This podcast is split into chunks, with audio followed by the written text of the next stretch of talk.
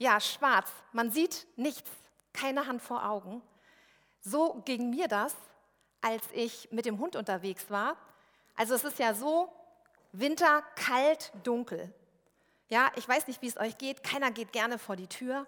Aber ich bin Hundebesitzerin und ich muss, ob ich will oder nicht. Und hier in Hamburg ist es so, man geht durch die Gegend, sind überall Laternen, du siehst alles, du kannst hell erleuchtete Fenster sehen, es ist wunderschön zu gehen und du bist ganz sicher. Es gehen Leute dort vorbei, also es ist bevölkert und du siehst, es ist Leben da.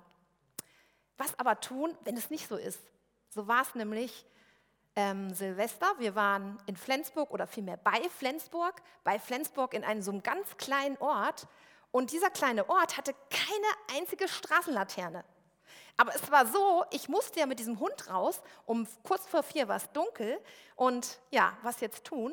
Ich habe mir dann eine Taschenlampe mitgebracht. Genau, richtig. Eine Taschenlampe mit so einem Durchmesserlicht. So, dann habe ich mich also angezogen, meine, mein Hund an der Leine, irgendwie noch die Taschenlampe und habe dann so meinen Weg geleuchtet. Und ich weiß nicht, ob ihr euch vorstellen könnt, wie man sich fühlt. Es ist ganz komisch. Man ist so, uh, plötzlich spannen sich die Schultern an. Man hört jedes Geräusch. Uh, was war das? Also es ist wirklich, man bewegt sich ganz unsicher und man denkt, uh, uh, was wird mir da begegnen? Langsam ist es dann so, die Augen gewöhnen sich dran aber man sieht nur Umrisse und es ist wirklich so ein bisschen diese Schatten. Äh, es ist unheimlich, muss ich ganz ehrlich sagen. Also unsere Hündin, die war ja ganz anders. Zack, raus und wumm, vorweg, weil die haben ja so eine reflektierende Schicht im Auge und die können trotz der Dunkelheit perfekt gucken. Dann haben sie noch einen super Geruchssinn und auch noch einen super Hörsehen und die konnte sich viel besser orientieren als ich da habe ich mich gefragt, warum Gott uns vielleicht doch hätte noch ein bisschen mehr schenken können. Sowas wie reflektierende Schicht im Auge wäre nicht schlecht gewesen. Aber er hatte bestimmt seinen Grund, warum er das nicht gemacht hat. Warum erzähle ich euch das? Ihr habt es schon gelesen, da stand es nämlich schon. Ich möchte heute über einen Vers aus der Bibel reden. Dein Wort ist meines Fußes Leuchte und ein Licht auf meinem Wege. Interessanterweise ist mir dieser Vers in unserem Urlaub begegnet. Ich habe ihn gelesen und als, ich dann, als es sich dann herauskristallisiert hat, dass äh, ich etwas sagen werde heute, da habe ich mir den auch genommen, weil er mich gerade sehr bewegt hat. Und ich möchte meine Predigt überschreiben mit einer Frage. Wie finde ich den Lichtschalter in der Dunkelheit immer wieder? Jetzt werdet ihr sagen, ha, Lichtschalter gibt es ja gar nicht immer in der Dunkelheit. Es soll nur so eine Metapher sein für uns. Ja, wie finde ich den Lichtschalter im Dunkeln immer wieder? Weil manchmal ist es so, dass unser Gefühl so ist, es ist alles dunkel um uns herum. Und ich möchte gerne, bevor wir da weiter drauf einsteigen, etwas allgemein über, über die Psalmen sagen und auch über den Psalm 119. Da steht ja dieser Vers drin, es ist der längste Psalm in der Bibel mit 176 Versen. Also falls ihr den mal lest, nehmt euch ein bisschen Zeit, es dauert. Vor dem Psalm, also vor dem Psalm 119, klaro, 118 weitere Psalmen, dahinter kommen nochmal 31. Und ähm, dieser Psalm 119, der hat eine Besonderheit. Es ist nämlich so, dass er in 22 Abschnitte geteilt ist, und zwar entsprechend den 22 Buchstaben aus dem hebräischen Alphabet. Finde ich ganz interessant.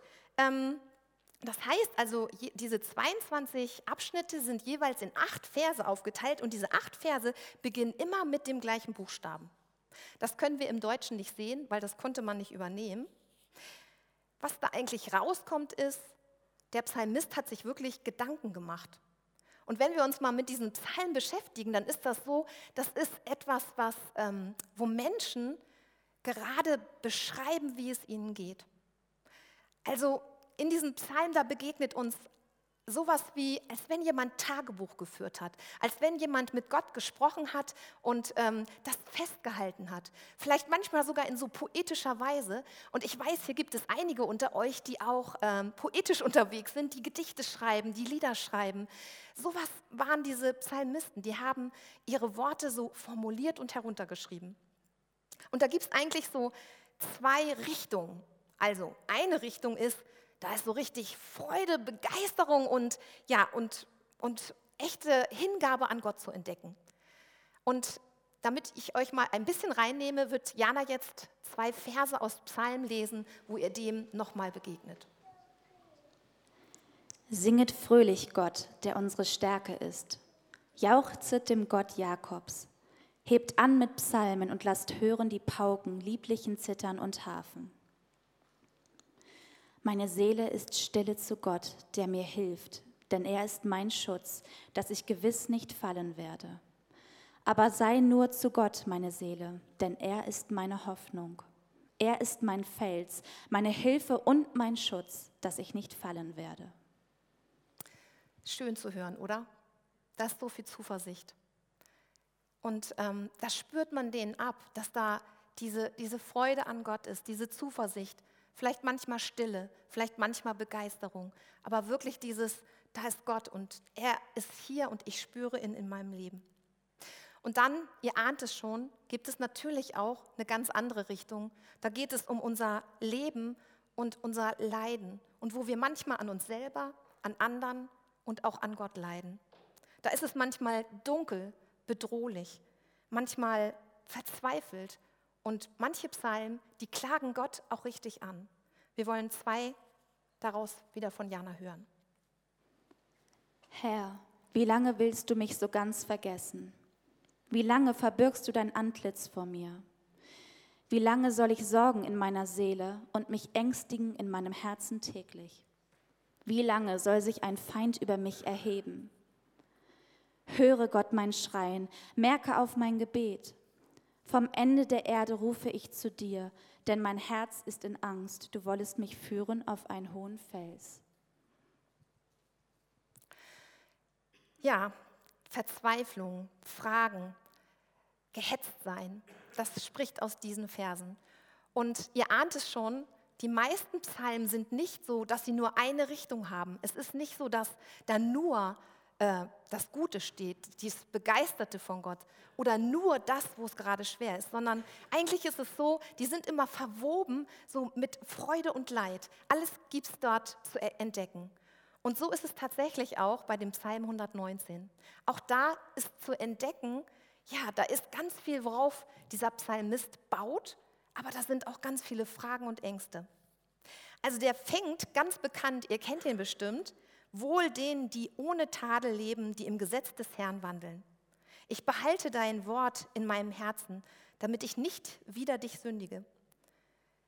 Gelobt seist du, Herr, und lehre mich deine Gebote. Ich will mit meinen Lippen erzählen alle Weisungen deines Mundes.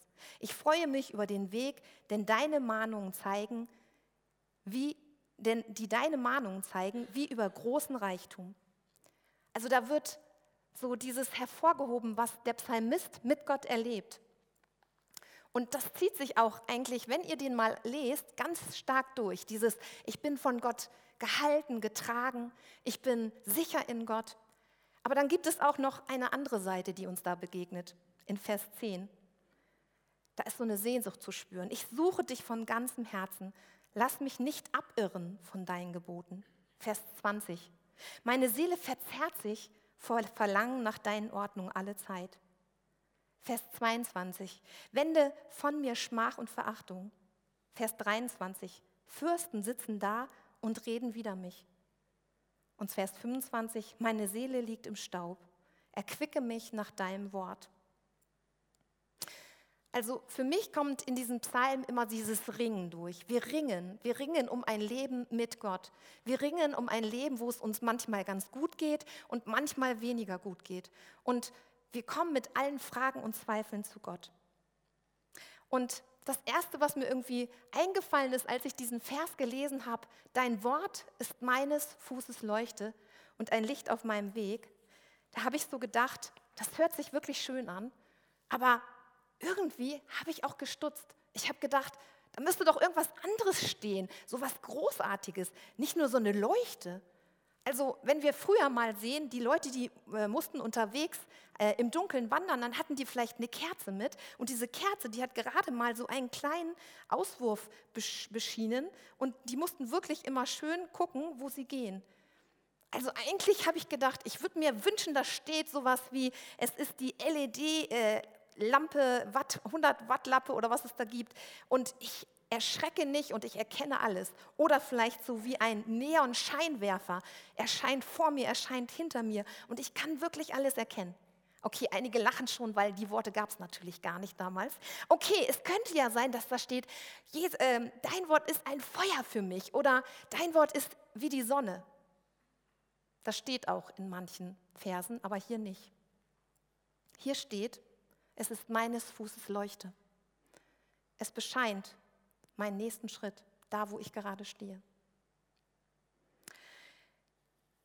Ja, eigentlich möchten wir manchmal diese Dunkelheit gar nicht. Wir wollen die gar nicht. Ich möchte die manchmal gar nicht.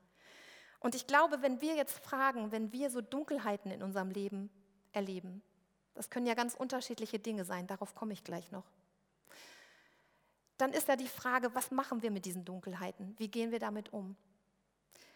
Und ich, ähm, wenn wir fragen, wie kann ich immer wieder dieses Licht einschalten, ja, dann ist dieses, dieser Vers, der uns da beschrieben wird, dein Wort ist meines Fußes Leuchte, dann ist das etwas sehr Aktives. Der Psalmist tut etwas. Er hält sich nämlich Gottes Wort vor. Und ich glaube, bevor er das kann, muss er akzeptieren, dass es diese Dunkelheiten gibt. Und ich glaube, mein erster Punkt, das ist, dass wir lernen, Dunkelheiten anzunehmen und zu umarmen. Ich weiß nicht, ob ihr damit was anfangen könnt. Ich habe dieses Bild gefunden. Ich fand es ganz, ganz nett, weil da ist auch Licht und Schatten gleichzeitig und das fällt uns ja unheimlich schwer zu umarmen. Was soll man da umarmen? Jana wird euch einen Bibelvers lesen oder eine Geschichte aus Johannes 16, Vers 16 bis 33. Noch eine kleine Weile, dann werdet ihr mich nicht mehr sehen. Und abermals eine kleine Weile, dann werdet ihr mich sehen. Da sprachen einige seiner Jünger untereinander, was bedeutet das, was er zu uns sagt? Noch eine kleine Weile, dann werdet ihr mich nicht sehen, und abermals eine kleine Weile, dann werdet ihr mich sehen, und ich gehe zum Vater? Wahrlich, wahrlich, ich sage euch, ihr werdet weinen und klagen, aber die Welt wird sich freuen. Ihr werdet traurig sein, doch eure Traurigkeit soll zur Freude werden. Eine Frau, wenn sie gebiert, so hat sie Schmerzen, denn ihre Stunde ist gekommen. Wenn sie aber das Kind geboren hat, denkt sie nicht mehr an die Angst, um der Freude willen, dass ein Mensch zur Welt gekommen ist. Auch ihr habt nun Traurigkeit, aber ich will euch wiedersehen und euer Herz soll sich freuen und eure Freude soll niemand von euch nehmen. Ja, Jesus spricht hier von Licht und Schatten, von Licht und Dunkelheit. Und die Jünger, die verstehen überhaupt nicht, was er sagt. Die wissen nicht, was er sagt. Was, was redest du da? Was, was meinst du? Die wussten noch nichts von seinem Sterben. Aber es ist so, als wenn Jesus sie vorbereiten wollte, ihnen sagen wollte, hör mal zu, es kommt diese Dunkelheit und ihr werdet sie erleben müssen und ihr werdet dann trauern und ihr werdet verzweifelt sein und es wird euch schlecht gehen. Aber ich möchte euch sagen, es gibt ein danach. Es gibt ein danach. Der Weg ist nur ein Stück weit schwer und dann gibt es ein danach. Er bereitet sie vor darauf. Für uns ist das ja so, wir lesen die Bibel und wir sagen uns, ah ja, ist ja klar, Jesus ist auferstanden und so, kein Problem. Ja, aber die Jünger, die waren in diesem Prozess. Und wir waren gestern mit einigen Frauen im Kino. Wir haben diesen Film gesehen, Der Junge muss an die frische Luft von Happe Kerkeling. Ich weiß nicht, wer von euch da schon drin war. Also, wenn man so einen Film schaut, dann ist es so. Man ist so richtig in diesem Film. Ich habe sogar das Buch schon gelesen gehabt und wusste so ein bisschen, was kommt, aber ich habe so mit diesem Jungen mitgelitten. Ich habe die ganze Zeit geweint. Serena, es war gut, dass du nicht mit warst. ähm, ich habe die ganze Zeit geweint, ähm, weil es einfach so bewegend war. Wenn wir manchmal die Bibel lesen, dann ist es ja so nüchtern. Wir lesen das, ja, hm, wissen wir alles. Aber wenn wir das mal sehen würden, wenn wir uns das nochmal noch mal vor Augen malen, dann wissen wir, was das bedeutet. Und ähm, ich glaube, dass es so ist, dass Jesus damit sagen will, es gibt immer wieder Dunkelheiten. Die sind Realität. Und ich wünsche euch, dass ihr da eine Akzeptanz für entwickelt, dass ihr die auch annehmt, dass ihr sagen könnt, okay, ja, diese Dunkelheit gehört zu meinem Leben. Und für sie war das auch wirklich so. Als Jesus dann gestorben war, da waren die fassungslos. Die, die, die wussten nicht, was sie machen sollten. Die dachten, oh, was machen wir jetzt? Gehen wir wieder fischen oder wie geht es jetzt weiter? Sie wussten es einfach nicht. Also die mussten da durch, durch diese Dunkelheit. Und genauso ist das mit unserem Leben auch immer wieder. Wir, wir erleben immer wieder so etwas, was schwer ist. Ich möchte euch ein Beispiel nennen aus meinem Leben. Ich habe das einigen von euch schon erzählt, weil es mich auch so geprägt hat. Ähm, vor Weihnachten, da, das war Anfang Dezember, da wurde ich ziemlich, also da wurde ich ein bisschen krank, sage ich mal, so Erkältung und so, was ja ganz viele haben. Und ähm, dann habe ich gedacht, ja, okay, geht ja noch. Und dann war eine, eine Woche vorbei und dann ging es mir besser. Und dann dachte ich, ja, yeah, geschafft, danke Gott, war gar nicht so schlimm. Und als ich das dann an dem Tag gedacht habe, den nächsten Tag bin ich aufgewacht, ich hatte Halsschmerzen, ich hatte Kopfschmerzen, ich war kränker als die Woche vorher. Und ich habe so gedacht, oh nein, das passt mir überhaupt nicht. Es ist so viel zu erledigen. Ich, ich, ich kann jetzt nicht krank sein. Ich war doch auf dem Weg der Besserung. Okay, dann habe ich gedacht, also inhalieren, gurgeln, Tabletten nehmen, durchhalten. Ich habe meinen Alltag durchgehalten. Ich habe weiter meine Klienten gehabt. Ich habe weiter an Gemeindeveranstaltungen äh, teilgenommen. Ich habe weiter meine privaten Kontakte geführt. So, eine Woche ist wieder vergangen. Es wurde nicht besser. Ich war echt genervt. Es wurde nicht besser. Noch eine Woche wachte ich plötzlich morgens auf und hatte verklebte Augen. Dann wusste ich erst gar nicht, was es ist. Und dann fiel mir irgendwann abends ein, es ist eine Bindehautentzündung. Ich hatte eine heftige Bindehautentzündung auf beiden Ohr, äh, Augen. Es war ganz gruselig. Ich weiß, ich war an dem Sonntag hier im Gottesdienst und ich weiß, ich habe eine ganz liebe WhatsApp bekommen, wo jemand mich gefragt hat, ob es mir gut gehen würde, weil ich scheinbar so verheult aussah. Es war eine Bindehautentzündung. Habe ich gedacht, okay, morgen gehe ich zur Apotheke, hol mir was, fertig. Bin ich zur Apotheke gegangen, muss man verschreiben. Verschreibungspflichtig, wusste ich nicht. Okay, und dann dachte ich, nein, ich will jetzt nicht beim Arzt sitzen. Aber ich war sozusagen gezwungen, zum Arzt zu gehen. Ich bin dann zum Arzt gegangen und als ich dann bei ihr drin war und ihr diese Geschichte erzählt habe, da hat sie mich angeguckt und hat mir gesagt, Frau Oppenheim, merken Sie es eigentlich noch? Ihr Körper redet so laut. Und dann ist es wie so ein Schalter in meinem Kopf. Ja, sie hat total recht. Und da war so diese, ich wollte dieses Dunkle nicht. Ich wollte nicht krank sein. Ich wollte das nicht. Und ich habe dagegen angekämpft. Und als sie mir das so gesagt hat, da ist dieser Schalter irgendwie äh, nach oben, nach unten, was auch immer. Und da wurde ich so ganz ruhig. Da habe ich gedacht, und ich gehe jetzt nach Hause und sage alle Termine ab.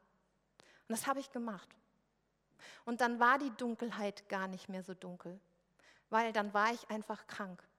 Dann lag ich zu Hause, habe mir einen Tee gekocht, habe in der Bibel gelesen, habe einfach Zeit gehabt, mal gar nichts zu tun. Und dann war es okay. Ich glaube, wenn wir uns damit beschäftigen, was machen wir eigentlich, wenn diese Dunkelheiten in unserem Leben sind, dann geht es darum, erstmal zu sagen, die gehören dazu. Sie sind Teil meines Lebens. Sie sind nicht total bedrohlich, weil da ist das Licht. Da ist Jesus. Wir sind nicht immer in dieser Dunkelheit. Da ist Jesus. Auch wenn wir ihn nicht fühlen, auch wenn wir ihn nicht sehen. Und vielleicht müssen wir erstmal diesen Schritt wagen zu sagen, ja, ja, gerade bin ich im Dunkeln. Und vielleicht können wir dann auch einen Schritt daneben treten und sagen, und jetzt akzeptiere ich das. Und was bedeutet das eigentlich für mich? Und wo ist darin das Licht zu erkennen? Vielleicht nur so ein bisschen, weil wir eine Leuchte haben in Jesus. Und da steht ja in diesem Wort drin, dein Wort ist meines Fußes Leuchte und ein Licht auf meinem Weg. Dein Wort ist das. Also manchmal muss ich das aktiv tun. Ich muss wirklich Gottes Wort holen oder zu jemandem gehen und zu sagen, Benny, weißt du was, sag mir mal was. Ich bin verzweifelt. Sag mir mal, fällt dir ein Bibelvers für mich ein? Ja, also wir müssen manchmal aktiv etwas tun. Und das ist okay. Gottes Licht ist schon da, aber wir sehen das manchmal nicht. Also müssen wir es uns herholen. Wir müssen diesen Schalter finden. Wir müssen schauen, was bedeutet das für uns. Jetzt habe ich was übersprungen, jetzt muss ich gerade mal gucken. Ich wollte nämlich noch darauf eingehen, was kann es denn eigentlich alles sein? Also, wenn ich jetzt Dinge sage, vielleicht treffe ich deins gerade gar nicht. Ja, es gibt so viele Dunkelheiten. Also, angefangen von Beziehungsstress, wo wir uns streiten mit unserer Freundin, mit unseren Kindern, mit unserem Ehepartner, ja, wo wir vielleicht fragen, oh, warum muss das sein? Es ist ein Teil des Lebens. Das zu respektieren. Erstmal nicht zu sagen, oh, das ist ganz furchtbar und das darf nicht sein. Doch, es darf sein. Die Frage ist, wie gehen wir damit um? Wir können zur Seite treten und sagen, okay, und wie kriege ich da wieder Licht rein? Wie komme ich da wieder hin, dass da wieder Licht ist, wenn das so scheinbar so dunkel ist? Oder Einsamkeitsgefühle, die kennt jeder von uns. Einsam zu sein ist furchtbar. Und sie gehören zum Leben. Jeder spürt sie mehr oder weniger. Manchmal sind die furchtbar. Ich, also ich kenne das auch aus meinem Leben, dass ich manchmal so geweint habe, weil ich mich so einsam gefühlt habe. Aber da nicht zu sagen, oh, warum passiert das mir? Warum bin ich jetzt so einsam? Sondern zu sagen, ja, es ist ein Teil meines Lebens, das stimmt erstmal runterzukochen und zu sagen, okay, und jetzt, was kann ich jetzt tun? Was kann ich tun? Wie kann ich dieses Licht wieder in mein Leben bringen? Wen kann ich anrufen? Wo kann ich mich einer Gruppe anschließen? Was kann ich tun, um diese Einsamkeit ähm, nicht zu entfliehen, aber da etwas gegenzusetzen und mir bewusst zu werden, ich bin nicht total einsam. Auf jeden Fall ist Gott auf meiner Seite. Vielleicht ist es der berufliche Wunsch, den du hast. Du willst etwas unbedingt werden, aber du bist durch die Prüfung gefallen und du kannst es nicht mehr werden. Das ist erstmal wie, wie tot. Alle meine Wünsche sind gestorben. Und dann zu sagen, okay, das ist jetzt dunkel hier. Aber ich lasse mich davon nicht unterkriegen. Gott, du bist an meiner Seite, du bist das Licht. Und ich gehe neben mich und gucke, und was ist jetzt dran, Herr? Wo willst du mich haben? Und ich weiß, es gibt so viele Biografien. Ähm, wir haben das hier einmal auch in deiner Predigt gehört, Michi. Du hattest mal ein Beispiel von so einem Mann, ich weiß nicht mehr, wie er heißt, ja, wo die, die Wege wirklich so ganz krumm, ne, wo gar nichts ging und plötzlich ist da aber ganz viel. Und das ist unheimlich schön. Gott ist an unserer Seite. Und was wir dazu manchmal brauchen, ist, Gottes, aus Gottes Perspektive zu betra uns be betrachten, uns aus Gottes Perspektive zu betrachten, ähm, Gottes Wort zu nehmen, dieses, dieses Wort zu lesen, es uns zusprechen zu lassen, anzudocken an Jesus, anzudocken an dem Nächsten, der auch glaubt. Aus Gottes Perspektive zu schauen, ähm, genau, das ist Ne, Gott ist ja überall, aber ich glaube, was Gott auf jeden Fall hat, ist, der kann so von oben gucken, der kann viel mehr mit Distanz schauen und der sieht, wie es weitergeht. Wir sehen das dann nicht, wenn wir im Dunkeln sind. Die Jünger wussten nicht, dass, dass Jesus aufersteht, aber Gott wusste es schon. Und Gott weiß viel mehr. Und das ist gut. Ich kann mich in diese Vaterhände begeben und sagen, du weißt es schon. Das heißt nicht, dass wir nicht weinen, dass wir nicht Tränen haben, dass wir nicht manchmal verzweifelt sind. Wir sind manchmal so, das ist auch okay. Es geht nur darum, darin nicht zu versinken, nicht hier drin zu bleiben und total, ähm, ja, total äh, hinzufallen und nicht mehr weiter zu können. Und dafür ist es manchmal gut zu sagen, okay, ich trete mal neben mich, ich schaue mal aus Gottes Perspektive auf mein Leben und Vielleicht hilft mir jemand anders auch dabei, dass ich das schaffen kann, weil manchmal schaffen wir das alleine nicht. Das ist auch okay. Also, ein bisschen Abstand finden durch Gottes Wort von unseren Gefühlen, das ist manchmal ganz wichtig. Und das nicht so bedrohlich zu nehmen, welche Dinge hier im Leben uns begegnen. Es ist Teil unseres Lebens. Bei meiner Krankheit habe ich das so gemacht. Ich habe das dann akzeptiert und ich habe dann sozusagen das Beste draus gemacht. Und es war dann wirklich, ich muss ganz ehrlich sagen, ich hatte noch nie so viel freie Zeit wie diese Woche und dann hatte ich daraufhin noch Urlaub. Also ich hatte richtig eine erholsame Zeit. Die war auch wichtig, weil ich kann euch sagen, das Neujahr fing ziemlich stürmisch an. Aber ich hatte das, ich hatte das und vielleicht wusste Gott schon, dass ich das wirklich brauche. Also liebevoll zu sagen, ach ja, da bist du ja wieder Einsamkeit, ah, da bist du ja wieder Beziehungsstress, ah, da bist du ja wieder Krankheit, ja, ich weiß, du gehörst zum Leben. So ein bisschen humorvoll vielleicht auch, ja, dann kriegen wir wieder Abstand dazu. Ein weiterer Punkt. Lebe ganz im Augenblick, den du gerade erlebst. Lebe ganz im Augenblick, den du gerade erlebst. Wir hören dazu eine Geschichte aus Lukas 10, 38 bis 42. Als sie weiterzogen, kam er in ein Dorf. Eine Frau namens Martha nahm ihn gastlich auf. Sie hatte eine Schwester, die Maria hieß. Maria setzte sich dem Herrn zu Füßen und hörte seinen Worten zu. Martha aber war ganz davon in Anspruch genommen zu dienen. Sie kam zu ihm und sagte, Herr, kümmert es dich nicht, dass meine Schwester die Arbeit mir allein überlässt? Sag ihr doch, sie soll mir helfen. Der Herr antwortete, Martha, Martha, du machst dir viele Sorgen und Mühen, aber nur eines ist notwendig. Maria hat den guten Teil gewählt, der wird ihr nicht genommen werden. Dein Wort ist meines Fußes Leuchte. Es ist nur eine Leuchte. Es leuchtet ein kleines Stück. Martha hat schon wieder alles gesehen. Ja, und damals gab es keinen Thermomix, den man mal anstellt und dann läuft alles fertig. Sowas gab es nicht. Also das heißt für Martha, wenn sie alles sieht, da ist Jesus, oh, da sind Leute, oh, die müssen alle essen, trinken, so, dann war sie beschäftigt. Total verständlich.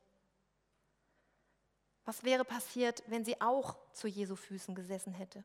Ich kann die so verstehen, weil ich glaube, ich wäre ganz genauso gewesen.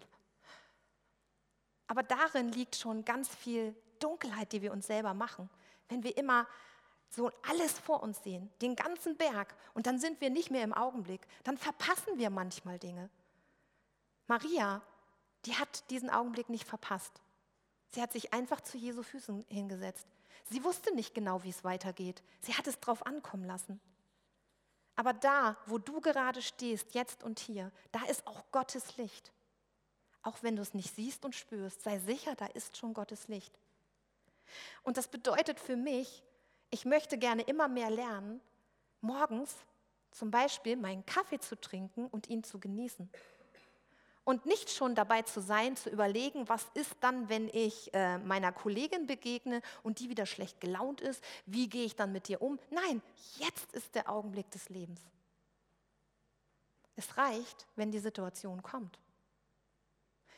Und auch dann, wenn die Situation kommt, dann ist die Situation da, dann ist der Augenblick des Lebens. Was können wir dann tun?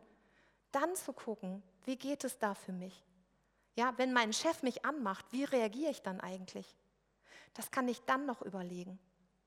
Manchmal ist es auch gut, mal zu reflektieren. Ja, aber nicht pausenlos mit meinen Problemen beschäftigt zu sein. Das ist schwierig. Weil dann geht es mir nicht gut. Dann bin ich nur in der Dunkelheit. Also so einen Break zu machen Gott das abzugeben und zu sagen, Gott, ich stelle mich in dein Licht und ich esse jetzt dieses Brötchen und ich beiße da rein und ich schmecke, es schmeckt nach Marmelade, wunderbar. Oder was ihr auch immer gerne esst, vielleicht Müsli oder sonst was. Sei ganz da, wo du bist.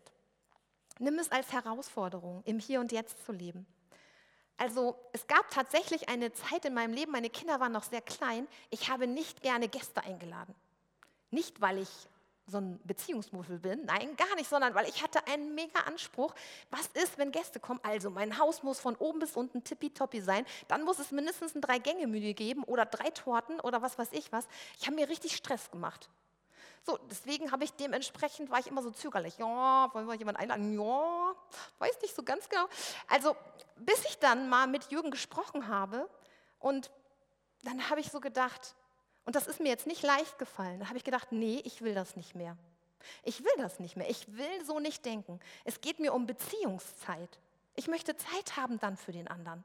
Und es geht nicht darum, was ich jetzt Tolles tue. Und meine Einladungen sind jetzt manchmal so, es gibt einfaches Essen, aber ich freue mich auf dich. So, damit kann ich besser leben. Das heißt nicht, dass ihr in ein total unaufgeräumtes äh, Haus kommen werdet. Ein bisschen bin ich das natürlich auch. ne? Man kann sich nicht total ändern, aber es ist schon viel weniger. Es ist viel weniger. Und ich habe nicht mehr so ein Problem damit, jemanden einzuladen und vielleicht auch mal zu sagen, es gibt gekauften Kuchen. Das ist okay für mich. Ja? Das ging damals gar nicht. Es musste immer selbstgebackener sein. Ähm, in diesem Augenblick zu leben, und vielleicht einfach nur mal, um euch das jetzt bewusst zu machen, jetzt ist der Augenblick, wo du lebst, wo du hier sitzt, wo du gerade in diesem Gottesdienstraum dich befindest. Wenn wir in unseren Gedanken sind, dann gehen wir weg vom Augenblick. Dann gehen wir in die Vergangenheit, was war da alles, in die Zukunft, was wird da alles. Aber jetzt hier zu sein, unseren Körper zu spüren, das sage ich nur, weil dann sind wir bei uns. Wenn ich meine Füße auf dem Boden spüre, dann spüre ich plötzlich, ah ja, ich bin ja hier. Und das ist der gelebte Augenblick. Dieser Augenblick ist von Gott geschenkt. Das ist ein Wunder. Und so möchte ich immer wieder leben. Das gelingt mir nicht immer, überhaupt nicht. Und was ich tun muss, ist, das mir immer wieder vorzunehmen, mich daran zu erinnern, so wie der Psalmist das gemacht hat, dem es auch bis hier stand, der gesagt hat, ich bin, ich liege im Staub. Die Fürsten, die reden wider mich. Ich habe Angst um mein Leben, aber dein Wort ist meines Fußes Leuchte und ein Licht auf meinem Weg. Wie finde ich diesen Lichtschalter immer wieder im Dunkeln? Es hat wirklich was mit Aktivwerden zu tun. Schau auf das Licht anstatt auf die Dunkelheit. Matthäus 14, Verse 25 bis 33. Als ihn die Jünger über den See kommen sahen, erschraken sie, weil sie meinten, es sei ein Gespenst, und sie schrien vor Angst. Doch sogleich sprach Jesus zu ihnen und sagte, Habt Vertrauen, ich bin es, fürchtet euch nicht. Petrus erwiderte ihm und sagte, Herr, wenn du es bist, so befiehl, dass ich auf dem Wasser zu dir komme. Jesus sagte, komm. Da stieg Petrus aus dem Boot und kam über das Wasser zu Jesus. Als er aber den heftigen Wind bemerkte, bekam er Angst. Und als er begann unterzugehen, schrie er, Herr, rette mich. Jesus streckte sofort die Hand aus, ergriff ihn und sagte zu ihm, Du Kleingläubiger, warum hast du gezweifelt? Und als sie ins Boot gestiegen waren, legte sich der Wind. Die Jünger im Boot aber fielen vor Jesus nieder und sagten, wahrhaftig, Gottes Sohn bist du. Genau, wahrhaftig, Gottes Sohn bist du. Und wir werden immer wieder auch wie Petrus sein. Und das ist okay, wir dürfen das. Gott hat da ganz viel Geduld mit uns. Und gleichzeitig gibt er uns etwas an die Hand, nämlich dieses Schau auf mich, schau auf mich. Und bei Petrus war es so, klar, der Körper von Petrus, der wusste genau, Wasser trägt nicht, mm -mm, jetzt. Der wusste das. So, und wenn der jetzt da auf dem Wasser gehen will, ja, es ist kalt, es ist stürmisch, ähm, das ist klar, wenn er aufs Wasser guckt, dann geht er unter. Was wir tun können, ist, ja, wirklich unseren Fokus lenken aktiv und das ist manchmal richtig Arbeit. Das fällt nicht so in den Schoß. Das, ne, das hört sich vielleicht jetzt auch wieder leicht an, aber ihr kennt das vielleicht. Wirklich zu sagen, oh, ich merke schon wieder Gedankenkreisen, so, oh, raus da, wie komme ich jetzt raus hier? Was kann ich tun? Jesus sagt, schau auf mich. Und dann wird ganz viel möglich. Ich möchte noch ein letztes Beispiel aus meinem Leben erzählen, weil ich finde, dass es daran am praktischsten wird. Ich war noch sehr jung, unsere zweite Stelle Magdeburg. Wir waren jung und unbedarft, ganz ehrlich. Uns hat auch keiner darauf vorbereitet, was das bedeutet, in den neuen Bundesländern zu arbeiten. Und es war hammerhart, muss ich schon sagen, weil ich wusste nicht, dass ich da in eine ganz andere Kultur reinkomme. Ich wusste das nicht. Ich dachte, das sind ja Deutsche. Nein, aber die sind anders, weil die haben eine Zeit im Sozialismus gelebt, nicht so wie, wie, wie ich in der BRD. Und es war echt anders, als ich es mir gedacht habe. Und ich war manchmal an der Grenze, weil ich habe mich da auch fremd gefühlt. Ja, also es war, ich, das war schwer, Kontakte aufzubauen. Da war wie so eine Mauer. Die Mauer war noch da. So hat sich das für mich manchmal angefühlt. Ganz krass. Und ähm, da war ich echt manchmal an so einem Punkt, wo ich dachte, boah, was ist hier los? Ey, ich, das kann ich gar nicht mehr ertragen. Wir hatten immer Abendsgottesdienste und ich bin dann mal einen Sonntagmorgen, weil ich so verzweifelt war, habe ich gedacht, was mache ich jetzt? Ich bin dann in die Kirche gegangen. Da war gerade ein Pastor aus England mit seiner Frau und ähm, die haben dann auch ein Gebetsangebot gemacht danach und ich bin auch zu diesem Gebetsangebot gegangen und diese Frau, die hat mir dann ein Bild geschenkt. Also ein Bild, was sie vor ihrem inneren Auge gesehen hat, als sie für mich gebetet hat. Und dieses Bild war für mich so wichtig, weil an das habe ich mich jetzt immer geklammert. Das war für mich wirklich so, dass ich dachte, genau, das ist das, was Jesus mir jetzt sagt. Und daran hefte ich, hefte ich mich. Ich hefte mich daran. Ich klebe mich daran. Und wenn ihr diese Zeit miterlebt hättet, ich war da nicht immer fröhlich danach. Nein, gar nicht. Aber da war diese Hoffnung. Und ich habe immer wieder auf Jesus geblickt und ich habe gedacht, okay, es wird hier einen Weg irgendwie gehen. Es wird einen Weg geben. Er hat uns geführt. Wir sind irgendwann auch weggegangen aus Magdeburg. Und es war, glaube ich, auch gut so, wie es war. Aber es hatte bestimmt seinen Grund, warum wir da waren. Wir haben dort Menschen erreicht, es haben sich Menschen bekehrt. Nicht viele, ein paar, eine Handvoll vielleicht, vielleicht sogar noch weniger. Ich habe gar nicht gezählt. Und wir wissen gar nicht, was da übrig geblieben ist. Aber das ist egal. Das, darum geht es nicht. Zu sagen, ich bin jetzt hier und ich lasse mich von diesen Dunkelheiten nicht vereinnahmen. Diesen Blick weg von den Nöten auf Jesus zu richten. Ich komme jetzt zum Schluss. Wie finde ich diesen Lichtschalter in der Dunkelheit immer wieder? Akzeptiere das, was da ist. Und ich weiß, dass das schwer ist. Und ich würde das jemanden, der jetzt, keine Ahnung, gerade den liebsten Menschen verloren hat, nicht so sagen. Aber ich sage es mir gerade und ich sage es damit auch euch. Akzeptiere, dass Krankheit da ist, dass Konflikte da sind, Schmerzen, Grenzerfahrung, weil sie gehören zum Leben. Und gleichzeitig weiß ich, diese Dunkelheit, das ist nicht alles. Jesus ist das Licht und ich kann es mir immer wieder nehmen. Ich kann nämlich aus Gottes Perspektive schauen. Ich kann da rausschauen und gucken, Jesus ist auferstanden. Er hat sich gegeben für diese Welt. Die Welt ist nicht alles. Und egal, was ich hier erlebe, ich bin mit ihm auf meinem Weg. Und dieser Weg führt schnurstracks zu Gott. Mach das aktiv, werde aktiv. Nimm dir sein Wort, schreibe es auf einen Zettel. Suche dir Verse raus, die dir gut tun, wo du sagst, das brauche ich jetzt gerade für meine Situation. Das gibt mir Mut, das gibt mir Halt. Lasst uns gegenseitig noch mehr diese, diese Dinge tun, wie füreinander beten, jemand anders mal sagen, boah, ich habe an dich gedacht und der Bibelvers ist mir eingefallen. Es ist ein Geschenk, glaub mir, das auch miteinander zu teilen. Wir hatten jetzt ähm, Hauskreis letzte Woche und das war sehr bewegend. Wir haben, also wir sind ein paar Frauen da zusammen und wir haben den Abend so geplant, wie jeder bringt mal irgendwas mit, was ihm gerade wichtig geworden ist, ein Text oder ein Bibeltext oder was auch immer. Und wir singen und wir beten. Und das war so ein schöner Abend. Nach diesem Abend, da kamen ähm, wir haben so eine WhatsApp-Gruppe, da kam eine erste Reaktion. Ähm, total schön, ein Psalm, den wir dort gelesen haben, wurde aufgeschrieben in so einer ganz schönen Schrift mit Farben auf so einem Papier und dann drei Seiten. Und das war so schön zu sehen, da arbeitet etwas in, in so einem Menschen, in jedem Menschen. Dann kam noch ein selbstgeschriebenes Lied von Jana. Jana ist auch in meinem Hauskreis. Also, wir haben da so viel geteilt miteinander. Das war so schön. Es war so ermutigend.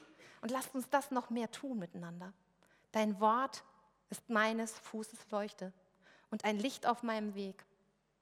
Und ich möchte dich einladen, wenn du gerade Dunkelheiten hast, dann warte nicht, dass jemand auf dich zukommt. Warte nicht, dass Gott ein Wunder tut. Warte nicht, dass irgendetwas Übernatürliches passiert, sondern geh, geh im Licht Gottes. Geh diesen Schritt, den du siehst. Geh ihn. Wende dich an Menschen. Lies die Bibel. Tu etwas, dass du aus der Situation herauskommst, dass du Trost bekommst. Manchmal muss man auch Dinge aushalten dann. Dann halte sie mit jemand anders zusammen aus. Aber schau, Gott ist da und er hält dieses, diesen Bereich und dieser Schritt, den wir gehen können mit ihm.